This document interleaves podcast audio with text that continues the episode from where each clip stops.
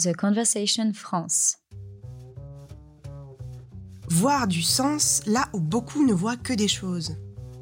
Dans ces mythologies, parues au milieu des années 50, Roland Barthes observait à la loupe le rapport des Français au steak frites, au catch ou aux jouets en plastique. Pour lui, les objets et les grands rendez-vous populaires révèlent l'esprit et les affects d'une époque. Aujourd'hui, ces objets ont changé, mais l'exercice n'a pas pris une ride et c'est Pascal Lardelier, professeur à l'Université de Bourgogne, qui se penche avec gourmandise sur nos objets cultes. Ah, j'ai oublié mon masque Où est-ce que j'ai mis mon masque? Remonte ton masque. T'as pris un masque? Ces phrases, on les a souvent entendues et prononcées ces dernières années. Cette barrière physique dressée entre nous et les autres, cette barrière concrète contre les gouttelettes potentiellement chargées de virus, c'est une protection simple et efficace qui a transformé en profondeur notre monde visuel et nos relations sociales. Un objet culte donc, dont on se passerait bien, mais passionnant à étudier. Bonjour Pascal Lardelier. Bonjour Sonia Zanad. Euh, peut-être pour commencer, euh, pourriez-vous nous expliquer à quoi correspond le masque dans l'imaginaire collectif avant l'apparition du masque anti-Covid? Oui, avant le masque un petit peu morne, un petit peu obligé, bleu ciel réglementaire euh, que nous a euh, imposé donc le, Covid, le masque, il était effectivement porteur d'imaginaire extrêmement coloré, pourrait-on dire. Alors j'en vois plusieurs. Dans un premier temps, bien évidemment, le masque carnavalesque Hein, qui euh, défile et qui endosse des figures un petit peu archétypiques de joie, de tristesse, de colère, euh, etc. Et donc c'est vrai que dans l'imaginaire collectif, le masque, il est carnavalesque dans un premier temps. Il est rituel pour euh, des sphères culturelles entières, et je pense notamment à l'Afrique, où le masque qui danse, comme on, le dit, il revêt une fonction symbolique et magique puissante. C'est lui qui va être en quelque sorte un intercesseur en permettant à celui qui le porte d'incarner un esprit, une divinité, une fonction, bien sûr. Et puis, euh, il y a le masque enfantin aussi, que nos petits portent pour Mardi Gras, hein, et qui essayent d'être effrayants, etc. Ou on peut même parler d'Halloween pour le coup. Voilà. Alors, c'est vrai qu'il y a de même des expressions un petit peu plus ennuyeuses. Avoir le masque, ça veut dire être de mauvaise humeur, euh, être maussade, être préoccupé, ou demander à quelqu'un de tomber le masque, c'est-à-dire d'être enfin lui-même. Et le masque serait donc en quelque sorte un paravent qui cache la vraie personnalité, qui voile les émotions. Oui, ce masque, il a un impact très fort sur notre euh, sociabilité. Il nous empêche parfois de nous reconnaître. Euh, et puis, il provoque une forme d'étrangeté dans les relations sociales, euh, sans compter l'aspect complètement anonyme, puisqu'on disparaît derrière nos masques, on n'a plus vraiment de visage. bon, il reste, il reste les yeux, les sourcils pour forcer les expressions, mais ça change quand même sacrément la donne. Oui, c'est vrai que le masque, effectivement, il a désymbolisé notre rapport à autrui pour le fonctionnaliser. Et c'est vrai que pandémie oblige, eh bien, porter le masque, c'est d'abord une intériorisation de normes politiques et sanitaires. Information coronavirus. Le virus est toujours là et il est dangereux. Pour nous protéger les uns les autres et limiter les transmissions, portez un masque quand la distance d'un mètre ne peut pas être respectée. On voit combien on est paniqué, quand vous le disiez tout à l'heure, quand on oublie son masque ou quand on n'a pas de masque. On peut éprouver une panique en montant dans un train ou en entrant dans le métro. Pour la sécurité de tous, merci de porter un masque en gare et à bord des trains. Tout manquement peut être sanctionné. C'est donc vraiment une intériorisation à la Foucault, pourrait-on dire, de, de, normes, de normes politiques et sociales. Et puis oui, ça défonctionnalise le rapport à autrui, puisqu'on est privé, on est amputé du sourire, hein, qui est vraiment une singularité.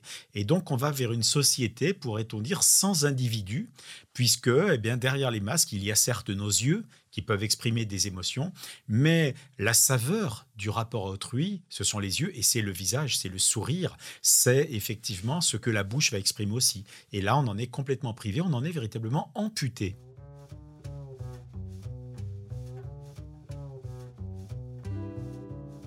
Ça donne un, quotidien un peu dystopique dans les, dans les grandes villes.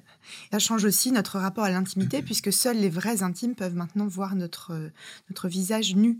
Euh, c'est en temps normal une des rares parties de notre corps qui est toujours exposée. Alors effectivement, il y a déjà un paradoxe incroyable, c'est qu'au plus fort de la pandémie, on ne voyait le visage d'autrui que derrière des écrans.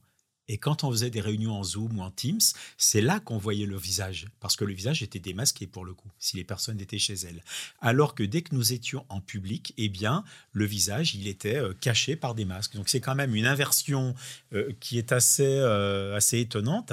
Et puis autre chose que, que l'on oublie souvent, c'est que quand nous sommes masqués, eh bien, nos conversations, nos bavardages deviennent des bredouillages. On entend difficilement ce que nous dit autrui Bonjour, monsieur Pascal Andonné, excusez-moi, j'ai une question à vous poser. Pouvez-vous répéter, s'il vous plaît? J'ai une question concernant euh, ce que vous venez de dire, j'ai mais pas voir ce que ça veut dire. Pouvez-vous descendre votre masque? Moi-même, dans mes cours d'amphi, quand un étudiant me pose une question, je m'affranchis des règles sanitaires, je dis je suis désolé, je n'entends pas ce que vous dites. Et donc, les personnes vont prendre des risques, baisser le masque, dire ce qu'elles ont à dire, et vite le remettre prestement, se réapproprier l'injonction. Ah, donc, c'est vrai que le masque, il procède d'une amputation sensorielle et d'une amputation symbolique. On ne voit plus le sourire d'autrui, on n'entend pas bien ce que la personne exprime. Donc, c'est vrai que c'est quand même quelque chose qui renvoie dans l'imaginaire à la muselière ou au bandeau. La muselière qui empêche de parler, et les opposants à l'ordre sanitaire, effectivement, ont mis en scène des tas d'images où on voyait quelqu'un qui avait un baillon sur la bouche. Et c'est vrai que quand même, euh, en poussant un tout petit peu la métaphore, le masque, à certains égards, baillonne. Il empêche, sinon de parler, là n'est pas la question, du moins il empêche de bien se faire entendre d'autrui. Oui, et on investit peut-être nos sens différemment. On, regarde peut-être différemment quand on porte un masque, peut-être avec plus d'insistance. on parle peut-être plus fort ou euh, d'une autre façon pour se faire comprendre, se faire entendre en articulant davantage On va plus articuler, on va plus jouer avec les mains, on va plus jouer avec les yeux. Hein, et il est vrai que euh, quand on est obligé de porter le masque, ça devient compliqué de se faire entendre et de discuter. Donc on va sursaturer euh, d'autres canaux non verbaux, les yeux, les gestes, on y revient, parce que euh, le masque, eh ben, on sait qu'il va quand même euh, amoindrir le propos, le rendre inintelligible parfois même. Hein. C'est un monde de barbares au sens le plus étymologique et grec du terme, le barbare, le qui renvoie au borborigme, donc à quelque chose d'inarticulé véritablement. On en est là. Il a fait un peu de nous des, barbares. Mais le paradoxe aussi, c'est que par écran interposé, quand on peut enfin quitter le masque pour euh, voir les autres euh, euh, le visage nu, on ne peut plus se regarder. C'est-à-dire qu'il est impossible de regarder quelqu'un sur Zoom. Parce que quand on regarde quelque chose sur Zoom, on, regarde l'image de l'autre, on se regarde soi. Mais croiser le regard de quelqu'un est en fait impossible. Le rapport à autrui, dans la vraie vie, devient un rapport compliqué, puisqu'il est entravé par des chicanes qui vont être soit le masque, soit l'écran. Hein, et c'est vrai que c'est une société qui nous demande d'être à la bonne distance. Et euh, cette bonne distance, eh bien, fait qu'en permanence, il y a des objets médiateurs euh, qui mettent l'autre justement derrière un écran de protection, un écran de tissu ou un écran euh, d'ordinateur pour le coup. Est-ce qu'on peut dire qu'il y a aussi une dimension érotique au masque? Alors, effectivement, on pourrait considérer que le rapport érotique procède d'un effeuillement, contrairement au porno qui lui montre tout d'emblée, et même trop, dans une obscénité assumée. Et c'est vrai que euh, l'érotisme, c'est un dévoilement, et je pense à tous ces premiers rendez-vous applis et sites de rencontres dans lesquels on va tout doucement tomber le masque et puis euh, éprouver ce plaisir et ce frisson transgressif d'effleurer l'autre puis de le toucher. Alors que tout ça, désormais, bah, c'est quand même plutôt contrôlé et c'est vrai que ça peut être une érotique de la relation et bien que de tomber le masque, c'est le cas de le dire, pour montrer à autrui sa bouche. Et Roland Barthes nous disait que les deux spécificités de la bouche, de la bouche humaine, c'est qu'elle parle et c'est qu'elle embrasse. c'est joli.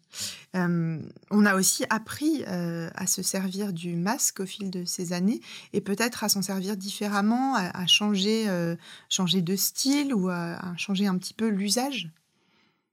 Alors certains essayent de customiser les masques, mais c'est vrai qu'hors grandes villes, etc., la norme reste quand même l'uniforme, au sens le plus étymologique, la forme unique le masque chirurgical réglementaire ou le FFP2 euh, pour ceux qui ont très très peur dans les transports en commun et peut-être ont-ils raison. Mais en tout état de cause, c'est vrai que même si on a essayé au début de customiser, les masques, de les personnaliser, en règle générale, euh, on, s'en tient à ce masque unique et réglementaire qui nous dit qu'il reste une contrainte et une corvée, puisque pour se l'approprier, le personnaliser, encore faudrait-il qu'il soit possiblement un objet de, plaisir, et il l'est quand même assez peu. Porter un masque, c'est contraignant, en première et en dernière lecture. Et demain, la question se pose de savoir si le masque, une fois la séquence pandémique terminée, ce qu'on appelle tous de nos voeux, va se perpétuer.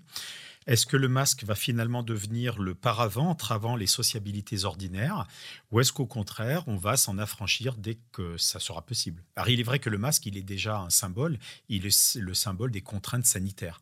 Et quand on parle des contraintes sanitaires et de leur levée, on pense quand même avant tout au masque, avant de passer, penser aux gestes barrières, etc. En tout cas, on voit dans les pays asiatiques que le masque, il est porté très régulièrement, Japon, Chine, Corée. Il est porté régulièrement par pas mal de personnes hein, qui en ont fait eh bien, un objet courant, commun, quotidien, qu'on ne sent peut-être même plus. Et ça ouvrirait alors vers une société euh, anonymisée, hein, où les relations sociales sont anonymisées, où on perçoit les yeux de l'autre, mais pas son visage dans son entièreté, dans sa singularité, dans son épiphanie, euh, pour parler en philosophe, et auquel cas, effectivement, seule l'intimité serait le lieu où on peut se dévoiler, se démasquer et se montrer, donc à visage découvert, en confiance et en petit cercle restreint. Je ne sais pas si c'est ce qu'on doit souhaiter. Je crois qu'on est nombreux et nombreux à avoir envie de quitter le masque. En tout cas, merci Pascal Lardelier. Merci Sonia Zanad.